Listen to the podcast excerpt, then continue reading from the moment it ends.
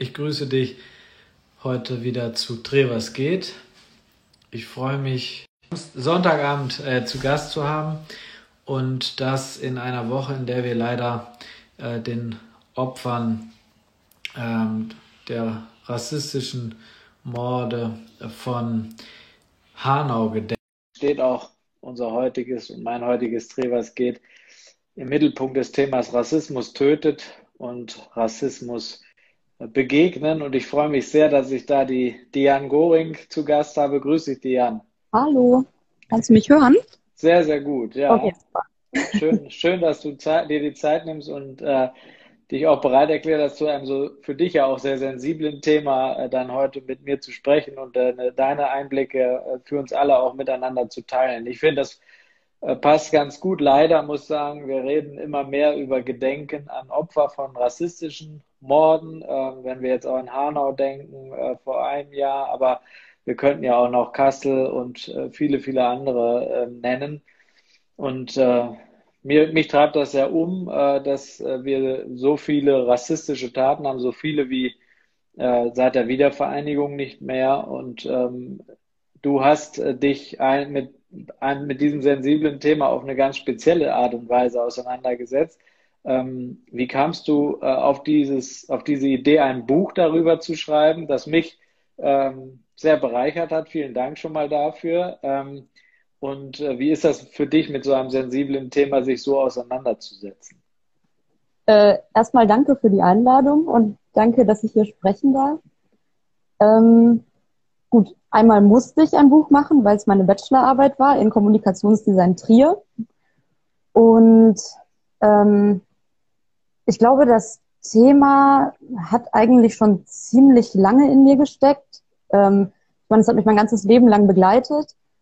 Und äh, ich hatte aber nie das Gefühl, dass ich irgendwie, ähm, ja, Raum hatte, mal darüber zu sprechen. Also nicht mal zu sprechen, wirklich, muss ich ehrlich sagen. Mhm. Ähm, weil mir immer wieder im Leben gesagt worden ist, wenn ich ähm, mich ähm, gegen Rassismus gewehrt habe, der mir widerfahren ist, dass ich zu sensibel bin, dass ich überreagiere. Und ähm, die Stimmen fressen sich schon so ein bisschen in einen ein. Also ich habe das dann auch geglaubt. Und ähm, ich glaube, bis ich dann es schaffen konnte, tatsächlich eine Bachelorarbeit und ein komplett illustriertes Buch darüber zu machen, hat es eine ganze Menge gebraucht. Und eine Sache war tatsächlich, dass ich, ähm, als ich im Auslandssemester in Bologna war, das war im Wintersemester 1920, also direkt noch vor Corona. Ich habe die gute Zeit noch mit erwischt. ähm, ähm, fing das Ganze an und ähm, der anti-asiatische Rassismus ist ja, mhm. hat, hast du bestimmt auch gehört, mhm. Corona auf jeden Fall durch die Decke gegangen. Ja.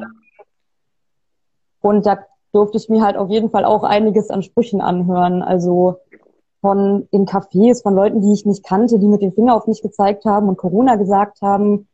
Oder dass mir Freunde erzählt haben, dass andere Leute im Wohnheim gesagt haben, dass das asiatische Mädchen jetzt das Virus mitbringt. Ähm, und es hat mich natürlich super frustriert, super wütend gemacht, super traurig gemacht. Ich habe mich wahnsinnig hilflos gefühlt. Und was aber anders war, war, dass ich das Gefühl hatte, dass die Leute nicht leise waren deswegen. Also vor allem im Internet nicht. Ich habe so viele Beiträge dazu gesehen, wo sich Leute mit asiatischen Hintergründen dagegen gewehrt haben, was da gesagt wird und für sich eingestanden sind. Mhm. Das hat mir so viel Mut gegeben. Ähm, und da dann die Bachelorarbeit eh anstand, habe ich gesagt, okay, jetzt oder nie. Und ähm, ich habe dazu dann auch eine ganze Menge Freunde und Verwandte interviewt und denen ging es halt auch so. Also vor allem den Leuten mit asiatischem Hintergrund jetzt, denen ging es so. Und selbst die Leute, die ich interviewt hatten, die ähm, andere internationale Hintergründe hatten, die hatten eben auch eine ganze Menge zu erzählen. Also, und ich hatte das Gefühl, das sollten zwar gut recherchierte Interviews werden, aber am Ende waren das wirklich immer super emotionale Gespräche. Ähm, weiß ich nicht, die sowohl mich als auch, glaube ich, mein Gegenüber immer sehr bereichert haben, weil wir beide das Gefühl hatten, okay, wir sind nicht alleine, wir sind nicht verrückt, das passiert und man fühlt sich deswegen richtig, richtig scheiße. Mhm. Ähm, und wie ich es geschafft habe, das ähm, so ein sensibles Thema zu machen, ist eine ganz gute Frage. Äh, Ähm, manchmal war es super schwer, vor allem wenn ich recherchiert habe. Ich meine, das ist ein Thema, das mir super nahe geht. Und ähm, ich habe tatsächlich auch manchmal einfach zwei Wochen nichts gemacht am Buch, weil ich fertig war mit den Nerven. Vor allem bei der Black Lives Matter Bewegung, wo ich eigentlich dachte, das müsste mich doch jetzt voll empowern, aber ich war so fertig. Mhm. Also, und da glaube ich, habe ich fast zwei, zweieinhalb, drei Wochen nichts an dem Buch gemacht, weil ich einfach gemerkt habe, okay, das ist gerade eine Nummer zu krass. Ähm, das kriege ich nicht hin. Ähm, und dann war aber der Support vor allem aus meiner Familie und aus meinem Freundeskreis so hoch. Da waren so viele Leute da, die gesagt haben, mach das, mach das unbedingt. Ich fühle mich genauso wie du. Ich finde das so toll, dass du, weiß nicht, mir irgendwie deine Stimme mhm. äh, gibst, um auch die Sachen zu sagen, die ich auch fühle. Und ja, auch jetzt im Internet, als ich die Bachelorarbeit gepostet habe, habe ich so viele positive Rückmeldungen bekommen, auch aus der asiatischen Community, auch aus anderen Communities, die gesagt haben, boah, toll, danke. Mhm. Äh, so fühle ich mich auch. Das bestärkt ja dann auch nochmal im eigenen Wirken, wenn man also das Thema auch so konstruktiv dann annimmt, ja, und dann so auch diese Community zu, zusammensteht ähm, und zeigt, wie viele eigentlich ähm, äh, da zusammenkommen und man nicht alleine ist. Das ist, glaube ich, äh, auch für alle die, die unter rassistischen äh, Beleidigungen, Bedrohungen etc., glaube ich, leiden, auch ein ganz wichtiges Signal, dass man sieht, guck mal, ähm, zusammenstehen, auch sich öffnen vielleicht in dieser Community und zu sagen, ey, äh, lass uns das gemeinsam angehen, ähm, ist, glaube ich, ein ganz wichtiger Punkt, um, um da auch rauszukommen, oder? Voll. Und auch an der schönen Seiten des Internets auf jeden Fall, dass man diese Leute findet. Mhm. Weil ich habe weiß noch als Jugendliche, gut, da gab es das Internet auf jeden Fall auch schon, aber ich war noch nicht so erfahren damit und ich glaube, da gab es diese ganzen Gruppen auch noch nicht in dem Maß, dass ich sie finden konnte. Mhm. Ähm, und das Internet hat auf jeden Fall auch seine dunklen Seiten, die den Rassismus auf jeden sagen. Fall fördern, mhm. aber eben auch diese anderen Seiten. Und dafür und, bin ich sehr dankbar. Und du, du dein Buch äh, beginnt ja mit ähm, Ich komme aus Bayern. Ja? Äh, das, äh, äh, deswegen ähm, ist ja in dem Zusammenhang, ähm, ich sag mal, äh, ich habe mich gleich gefragt, das Thema Identität kommt in deinem Buch sehr stark vor, ja. Und du kommst aus Bayern und ich, ich sage es jetzt mal, es gibt ja auch darüber, ob Bayern äh, fühlt sich ja auch als sehr speziell und eigen im Endeffekt. Äh, und manchmal, wenn man Markus Söder sieht und so, äh, gibt es ja durchaus auch andere Regionen in Deutschland, die sich wünschen würden, es wäre ihr eigener Staat. Ähm, der deine Identität, äh, die spielt, sie zieht sich für mich so durch diese ganze, das ganze Buch. Äh, wo gehöre ich hin? Ich, äh, wie, wie, wie fühle ich mich? Was ist, äh, was hat dieses Buch und wie hat dieser Prozess vielleicht auch dieser gemeinschaftlichen Erfahrung über dieses Thema zu reden, auch deine Identität nochmal ähm, beleuchtet und vielleicht auch verstärkt? Ähm, ja, ich schreibe in meinem Buch, ich komme aus Bayern. Ich bin ähm, nicht in Bayern geboren, ich bin da aufgewachsen.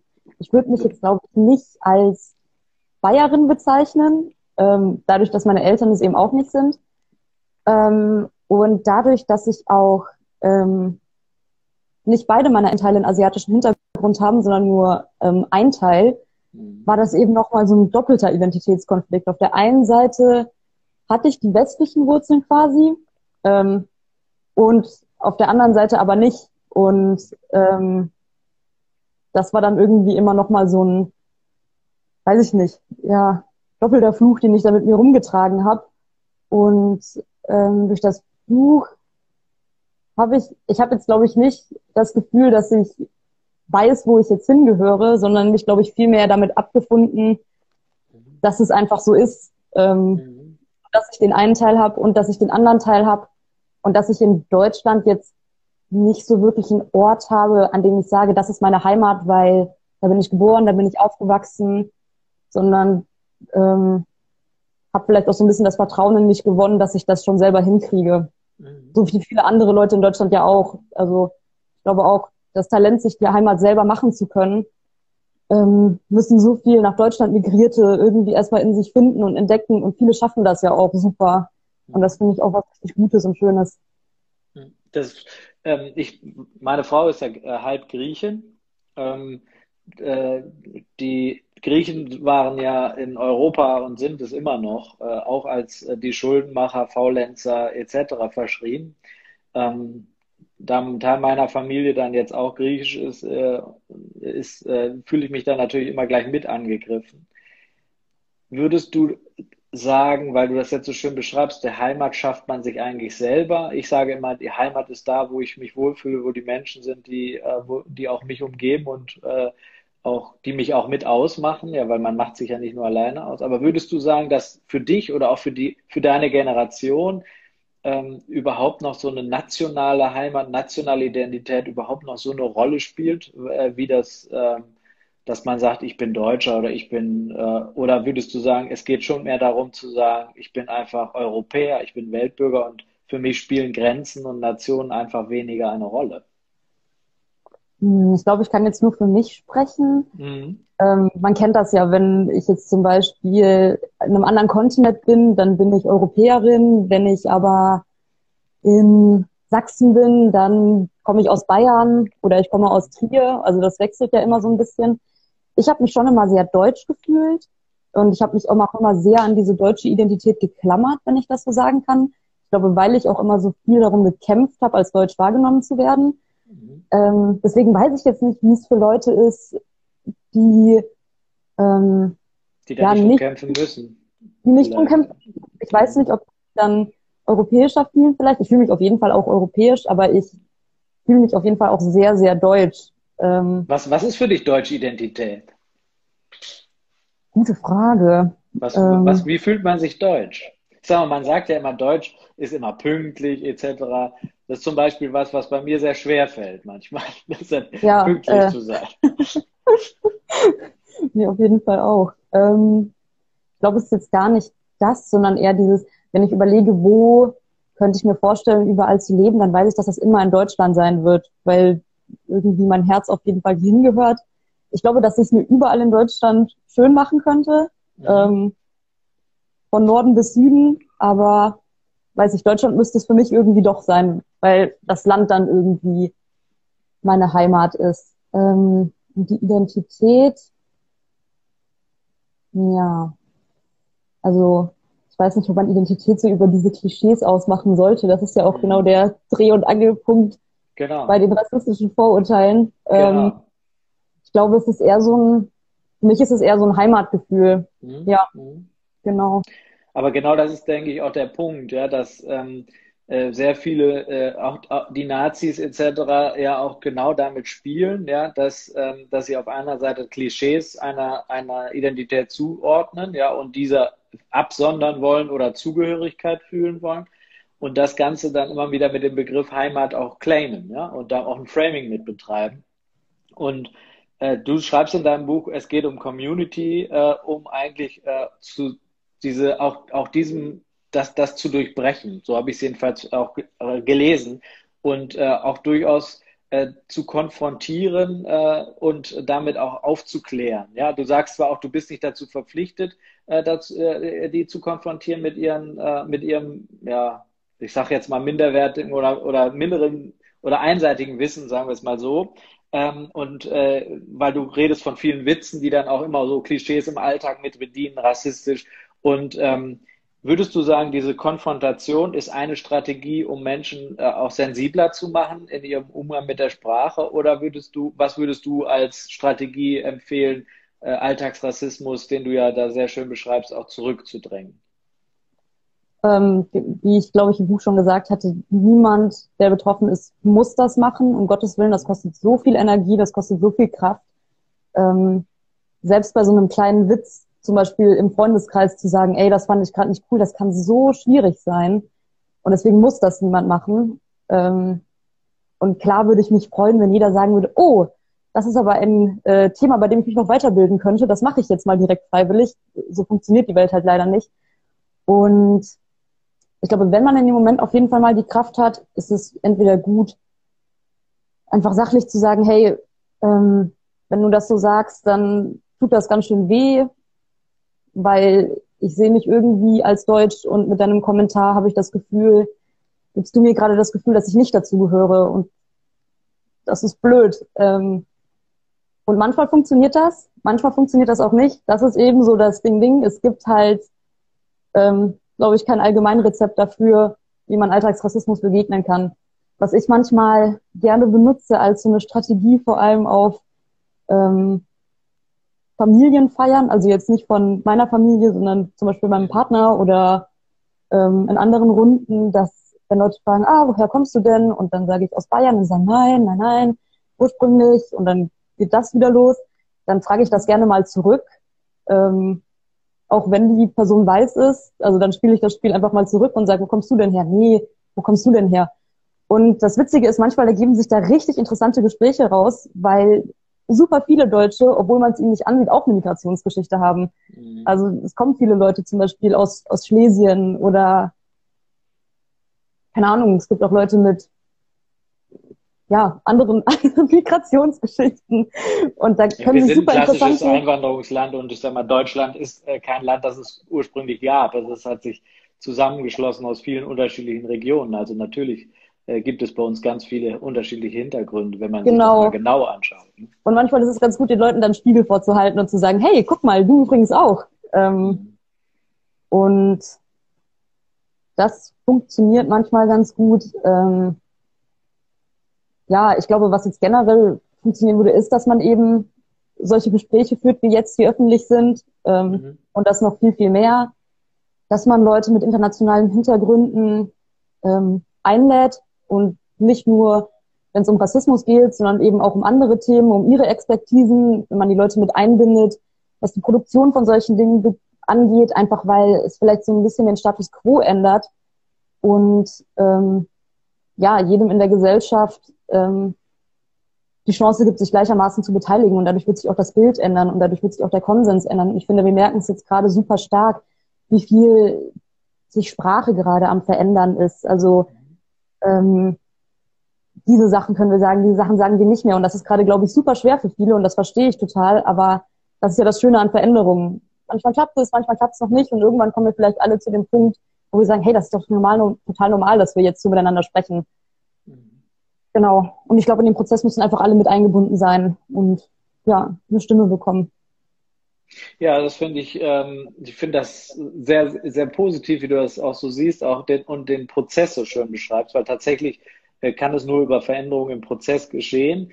Ähm, jetzt habe ich aber äh, äh, tatsächlich ähm, gerade nochmal äh, drüber nachgedacht, der Prozess ähm, in, kann ja, muss ja von Menschen auch gestaltet werden. Und die sind äh, in allen Bereichen, aber eben auch in der Politik. Würdest du sagen, das Thema ist in der Politik ähm, ausreichend beleuchtet. Was würdest du dir wünschen von der Politik, äh, vielleicht auch um diesen Prozess äh, zu mehr, vielleicht anders zu gestalten oder auch noch zu intensivieren äh, und ähm, dann auch den Rassismus im Alltag weiter zurückzudrängen?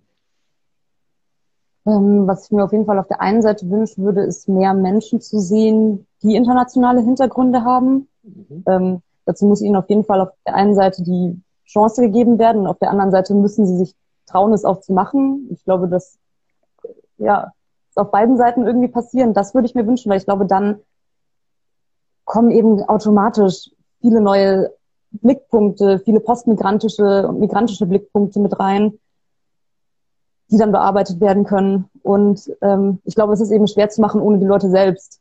Ähm, von, ich glaube, ist das irgendwie so ein bisschen der erste Schritt auch. Leute viel mehr ins Boot holen, viel mehr mit ihnen reden und. Das ist tatsächlich manchmal sehr schwer. Ähm, also ich kann es ja aus eigener Erfahrung sagen, dass wir da, finde ich, ähm, also ich nehme jetzt den Bundestag, da äh, ist ganz oft Karamba Diaby zum Beispiel jemand, den ich äh, sehr schätze. Ich weiß nicht, ob du den kennst, das ist Bundestagsabgeordneter ähm, aus Ostdeutschland, der für die SPD im Bundestag sitzt. und der ist natürlich äh, sehr, sehr prominent, auch hat aber wird natürlich sehr angefeindet dadurch auch und braucht eine unheimliche Überzeugungskraft und eine starke Community, die, in, äh, die im Hintergrund steht. Und ich nenne mal noch jemand anders, das ist der, der, ähm, der Helge Lind, äh, das ist aus Wuppertal.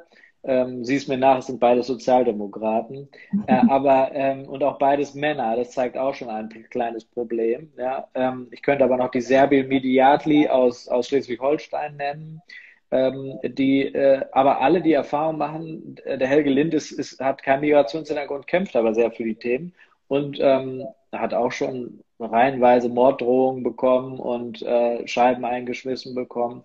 Und äh, ich sag mal, das ist das, was natürlich manche neu abschreckt, äh, sich diesem auch zu stellen und reinzugehen und sagen, hey, ähm, wir müssen das ändern. Der Prozess, der ist auch nicht nur einfach, der hat auch, wird uns auch einige an, einiges an äh, Niederschlägen äh, bringen, wie in jeder Weiterentwicklung.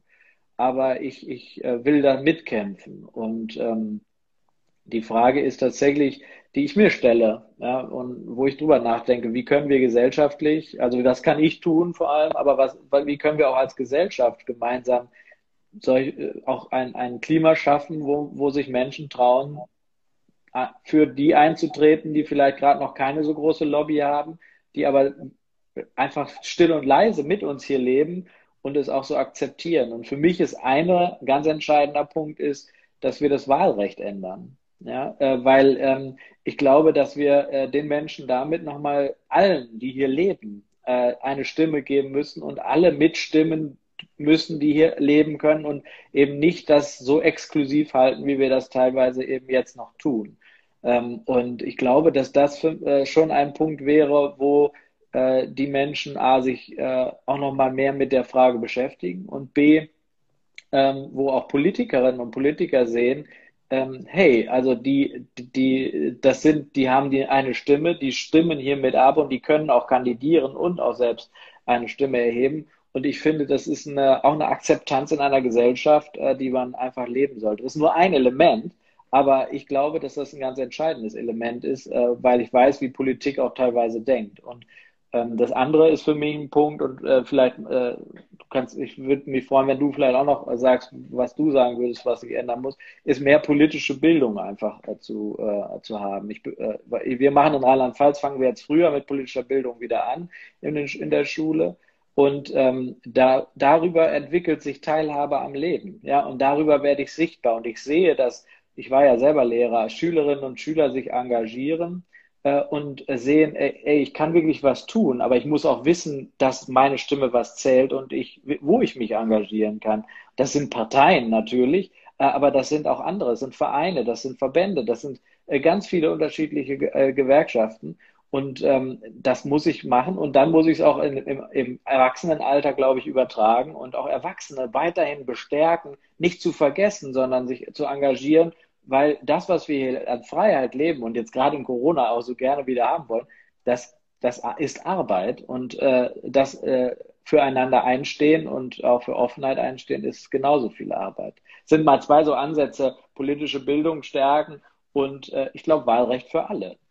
Mhm ich glaube, was ähm, Ding ist, damit sich das ändert, dass ähm, sich Menschen auch trauen, ähm, einzusteigen und mitzureden und eben nicht, wie du jetzt gerade gesagt hast, immer wieder mit Morddrohungen und anderem Rassismus konfrontiert werden. Es, es muss da auf so vielen Ebenen was passieren. Ich meine, das ist ja nicht nur die Politik. Ich meine, das Ganze geht ja auch in Hand in Hand mit Sprache ist gerade ein super großes Thema. Darin muss sich viel ändern. Medien, darin muss, und ich glaube, wenn da alle irgendwie an einen Strang ziehen. Das hört sich super utopisch an. Ähm, kann sich auch dauerhaft was verändern. Und ich glaube, ähm, ja, glaube, wenn vielleicht das eine Glied anfängt schon was zu machen, das andere aber nicht mitzieht, dann bringt es halt irgendwie auch nichts. Und ähm, ich habe das Gefühl, man sieht gerade schon so, so, so viel. Es ändert sich so viel in der Sprache, es ändert sich viel in den Medien, es wird viel mehr hinterfragt. Klar hatten wir jetzt immer noch so Sachen wie dieser WDR-Talk vor einigen Wochen, mhm, der Beispiel, wieder gezeigt, ja. so einiges zurückgeworfen hat. Aber was heute einfach anders ist, ist, dass die Leute viel lauter sind, dass die Stimmen gehört werden, vor allem im Internet, weil dort eben schon alle mitreden können und sagen können, ey, das geht nicht fit. Ähm, mhm. Und ähm, ja, dieses Mitspracherecht, genau wie du gesagt hast, auf jeden Fall auch auf die Politik übertragen und auch auf jeden anderen Bereich. Ähm, mhm. Ja. Aber das Thema Medien ist tatsächlich für mich ein ganz, äh, ein ganz, äh, auch nochmal ein ganz wichtig, weil der WDR-Talk, ich habe den sogar zufällig gesehen und ich habe gedacht, das kann ja jetzt hier gerade nicht wirklich passieren. Ja, also ich meine, da saßen ja aber auch äh, einige, äh, sei jetzt mal so ein bisschen außer der Menge, saßen auch ein paar Nulpen zusammen, aber ähm, äh, äh, und Thomas Gottschalk ist auch über seinem CD zehnmal hinaus und war noch nie der äh, A, der Feminist und B, auch äh, sicherlich nicht der, der toleranteste Mensch äh, auf der Erde. Aber es gibt ja offensichtlich immer noch genügend äh, Gremien, die solche Sachen durchwinken, ja, weil es offensichtlich nicht divers genug besetzt ist, um zu sehen, hey, das äh, könnte vielleicht ein Problem sein. Ja, also, äh, und man sollte gar nicht erst so das an besetzen, dass vor allem, ich glaube, nur Männer auch da saßen. Nee, eine Frau saß noch. Eine dabei. Frau saß auch mit dabei. Ja. Ähm, und das sind so Punkte, wo ich immer denke, ähm, Medien äh, sind ja ein ganz entscheidendes Spiegelbild für unsere Gesellschaft, genauso wie Politik. Und du bist ja nun auch an der Hochschule ähm, und du hast ja auch ein Medium genommen, nämlich das Buch. Ja, es finde ich als Deutschlehrer und als leidenschaftlicher Leser eines der wichtigsten äh, Medien. Ähm, wie meinst du denn, kann auch so, ich würde übrigens deinem Wunsch, äh, also dein Buch brauch, muss einen Verlag finden. Ich weiß nicht, ob du jetzt schon einen gefunden hast, aber auf jeden Fall verdient es einen Verlag. Ja, weil Dankeschön. Es, äh, es, es müsste aus meiner Sicht äh, über Bücher, über solche Geschichten, wie du sie beschreibst, auch direkt an die Kinder und an die, äh, in die, in die, in die Schulen und darüber auch in die Medien tatsächlich dann, weil das sind die Menschen, die Medien von morgen machen. Ne? Und ich glaube, das ist auch ein entscheidender Punkt, wie wir, welche Beispiele wir auch im Literaturunterricht, ob fremdsprachig oder, oder Heimatsprache tatsächlich äh, nutzen.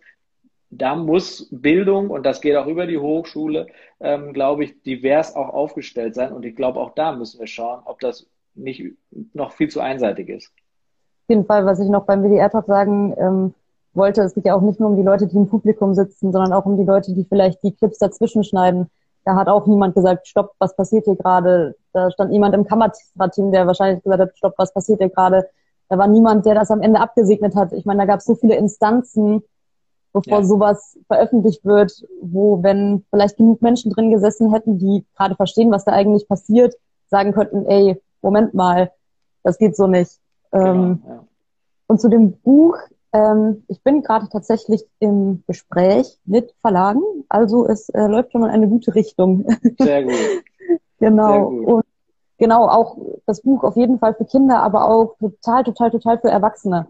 Ja. Ähm, ich meine, ich habe das Buch fast, ja, ähm, zum großen Teil auch für mich gemacht. Also ist es auf jeden Fall auch für Leute in meinem Alter und älter. Ähm, weil ich glaube, wenn wir so Sachen wie den WDR-Talk sehen, sehen wir, okay, wir müssen da nicht nur bei Kindern ansetzen, sondern auch ähm, bei Erwachsenen. Also ich glaube auch, das ist ganz entscheidend, dass wir diese, die Erwachsenen nicht immer wieder aus dem Blick verlieren, weil was passiert ist, dass wir aus der Schule rausgehen, wir gehen dann vielleicht noch in die, in die Berufsausbildung, äh, äh, in, in einen Betrieb oder in die, in die Hochschule, aber wir, äh, wir verlieren dann danach den, den Kontakt eigentlich zu vielen, weil auch die Zeitung nicht mehr unbedingt äh, ein Selbstverständnis ist, weil sie auch vielleicht nicht mehr leistbar ist, weil sie teurer wird ähm, und weil Medien scheinbar kostenlos ja zur Verfügung stellen. Aber das Thema Internet, du hast es schon gesagt, ist Fluch und Segen zugleich. Ja? Also ich muss sagen, ähm, äh, da sind ja, äh, wenn ich jetzt mal ich weiß nicht, also äh, Facebook äh, ist ja durchaus auch irgendwo, teilweise nutze ich es selbst, teilweise denke ich, verfluche ich es als Shitstorm-Medium, ja. Ähm, das äh, ist aber ja kein verlässliches Medium alleine. Und da muss man, glaube ich, schauen, dass wir auch immer wieder ähm, Kanäle finden und den Kontakt zu den Menschen nicht verlieren. Und das geht sicherlich über Vereine, Verbände und Parteien, ja, aber ich glaube, das muss auch über Mitsprache in in Medien gehen. Und äh, ich glaube, auch da müssen die, die, die öffentlich-rechtlichen Medien sich weiter öffnen und auch Mitsprache ermöglichen und diverse Beiräte äh, gründen, vielleicht auch die digital einfach auch Feedbacks geben.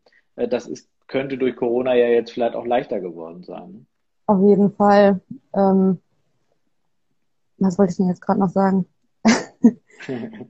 ähm, so durch den Faden verloren. Ich hatte gerade noch einen Gedanken. Vielleicht kommen wir nochmal zu deinem Titel des Buches. Xing ja. Shang Shong. Xing Shang Stop. Ähm, genau den Spruch eben nicht, sondern den Spruch besprechen. Ja. Jetzt ist, ähm, meine, ja. jetzt, jetzt, ist, der, jetzt ist der, der Punkt, wo ich drauf kommen wollte, äh, habe ich jetzt vorweggenommen.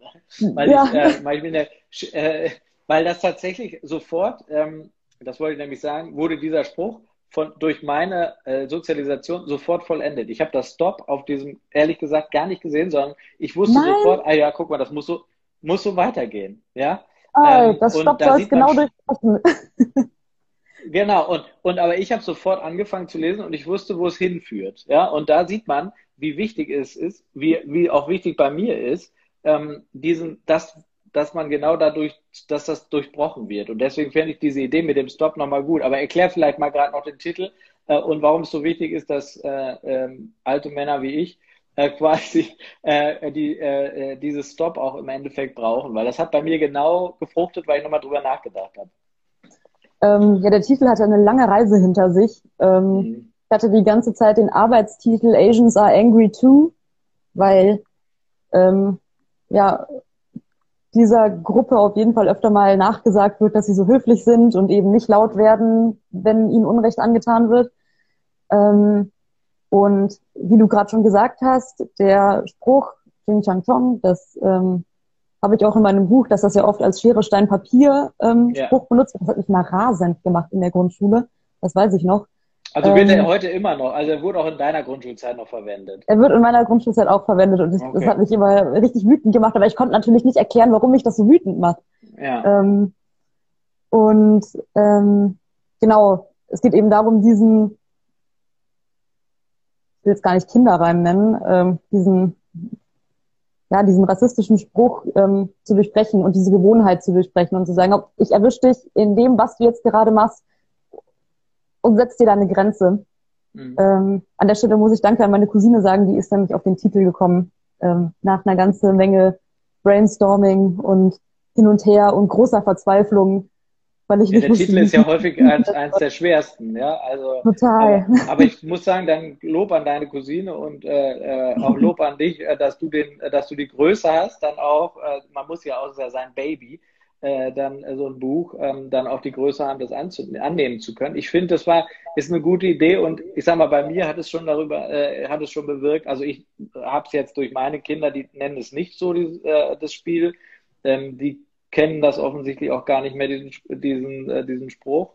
Ähm, aber ich habe jetzt äh, für mich gemerkt, äh, er hat bei mir schon tatsächlich äh, was ausgelöst, um zu sagen, ich muss, ich, ich habe drüber nachgedacht und muss wirklich meinen, meinen Sprachschatz äh, und darüber hast du ja auch schon, hast ja gesagt, wie, äh, wie wichtig die Sprache ist, ähm, die sich auch gerade beim Gendern etc. dann wieder ändert, äh, auch nochmal wieder überprüft. Und deswegen finde ich den Titel eigentlich gut. Und ich wollte dich nur bestärken, Verlage fangen ja häufig beim Titel an, ja, also wenn sie was verkaufen wollen. Und ich muss sagen, der, den würde ich mir auf jeden Fall beibehalten. Ja, vielen Dank. Also ich glaube auch, dass er ganz schön ähm, ähm, ja, nicht aggressiv ist, aber schon ganz schön draufhaut, der Titel. Irgendwie zumindest kommt es mir so vor. Vielleicht ist es bei mir auch nur, weil ich so viel negative Erinnerungen mit diesem Spruch verbinde. Ich weiß nicht, wie, wie es jetzt für jemanden ist, der das nicht hat. Ähm, aber ich sehe manchmal oder sehe das Buch und denke mir so, boah, puh, das ist schon äh, ein hartes Cover irgendwie. Mhm. Aber es, ich sag mal, das passt ja auch zum Thema. Also das äh, ist ja auch ein hartes Thema und ich äh, und man kann richtig in auch durch die, die wunderbaren äh, äh, Illustrationen auch nachempfinden, wie, wie Emotionen im Endeffekt da auch an den einen oder anderen Stellen hochkommen. Was ich so schön finde, ist am Ende deines Buches ähm, äh, ist dort eine ist dort ein, äh, du, man steht auf, zwei stehen auf dem Berg und da ist ein Tal und hinter dem Berg, äh, da ist, ähm, da ist sozusagen das, äh, die Akzeptanz äh, für alle. Ja? Ähm, der, der Weg dahin erscheint aber noch sehr weit. Äh, ist das so? Siehst du das auch noch als sehr weit? Ähm, oder würdest du sagen, wir sind schon äh, weiter, als das auf dem Bild äh, den Anschein hat? Ich möchte auf jeden Fall ähm, erstmal hervorheben, wie gut ich finde, was sich im Moment alles tut und wie viel gerade passiert und wie viele Möglichkeiten man hat, als Mensch mit einer internationalen Geschichte irgendwie eine Gruppe zu finden, Stimmen zu finden, die einen repräsentieren. Aber ich glaube, es ist noch ähm, ein ziemlich langer Weg und das sehen wir an eben diesen Geschichten wie Hanau und wie Kassel, dass ähm, Rassismus immer noch tötet und Rassismus immer noch da ist. Und ähm, also ich würde mich nicht trauen zu sagen, nach all dem, was in der Welt im Moment passiert, dass wir ähm, keinen weiten Weg mehr vor uns haben. Auf gar keinen Fall. Und ähm, ja, auch wenn ich lieber was anderes sagen würde, aber. Ich glaube, es ist für uns alle äh, die Aufgabe, daran zu arbeiten, dass der Weg äh, mit vielen Menschen beschritten wird. Und ich würde mich freuen, wenn deine Stimme wenn du deine Stimme auch weiter erhebst, äh, wenn wir im Austausch bleiben könnten, weil äh, ich fand das sehr, sehr bereichernd. Ich bin der äh, Enise Lauterbach, die guckt ja auch äh, zu und hat gerade kommentiert, sehr dankbar. Die hat mich nämlich auf dein Buch äh, aufmerksam gemacht. Ja, der muss ich auf jeden Fall auch nochmal danken, dass sie mich vermittelt hat und dass sie sich auch so sehr für mein Buch eingesetzt hat. Ähm, es ist so schön zu sehen, wie viele Leute irgendwie daran glauben und wie viele Leute sich gesehen fühlen. Und das überschwemmt mich jedes Mal mit so viel Dankbarkeit. Ähm, wenn ich sehe, wie die Leute auf mein Buch reagieren. Ja, und wie sehr sie mich dabei unterstützen. Und ich glaube, wir sollten äh, diejenigen wie dich, die auch so an, eindrucksvoll äh, erzählen können, ähm, dann auch bestärken und äh, vielleicht auch gemeinsam dafür daran kämpfen, äh, dass auch Menschen wie du äh, noch mehr Stimme und noch mehr Aufmerksamkeit bekommen für die, die das möchten. Ja? Ähm, und äh, vielleicht magst du dich auf die eine oder andere Weise auch weiter engagieren. Ich würde mich jedenfalls sehr freuen. Und ähm, ich möchte mich einfach bei dir bedanken, weil das für mich heute ein sehr bereichernder Austausch war. Dein Buch war für mich sehr bereichernd.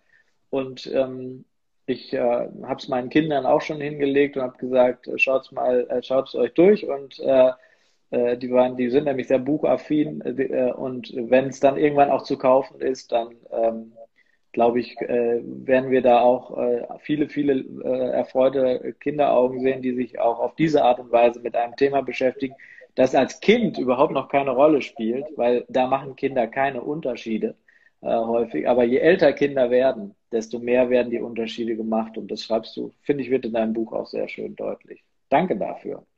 Ja, danke, dass ich, ähm, dass du mir die Plattform gegeben hast. Ich glaube auch, das ist super wichtig und mach das auch bitte weiter, dass du Leuten wie mir die Plattform gibst und die Möglichkeit gibst, darüber zu sprechen, wie wir gerade schon gesagt haben. Das ist, glaube ich, mit eines der Dinge, an denen sich ähm, Dinge verändern können auch.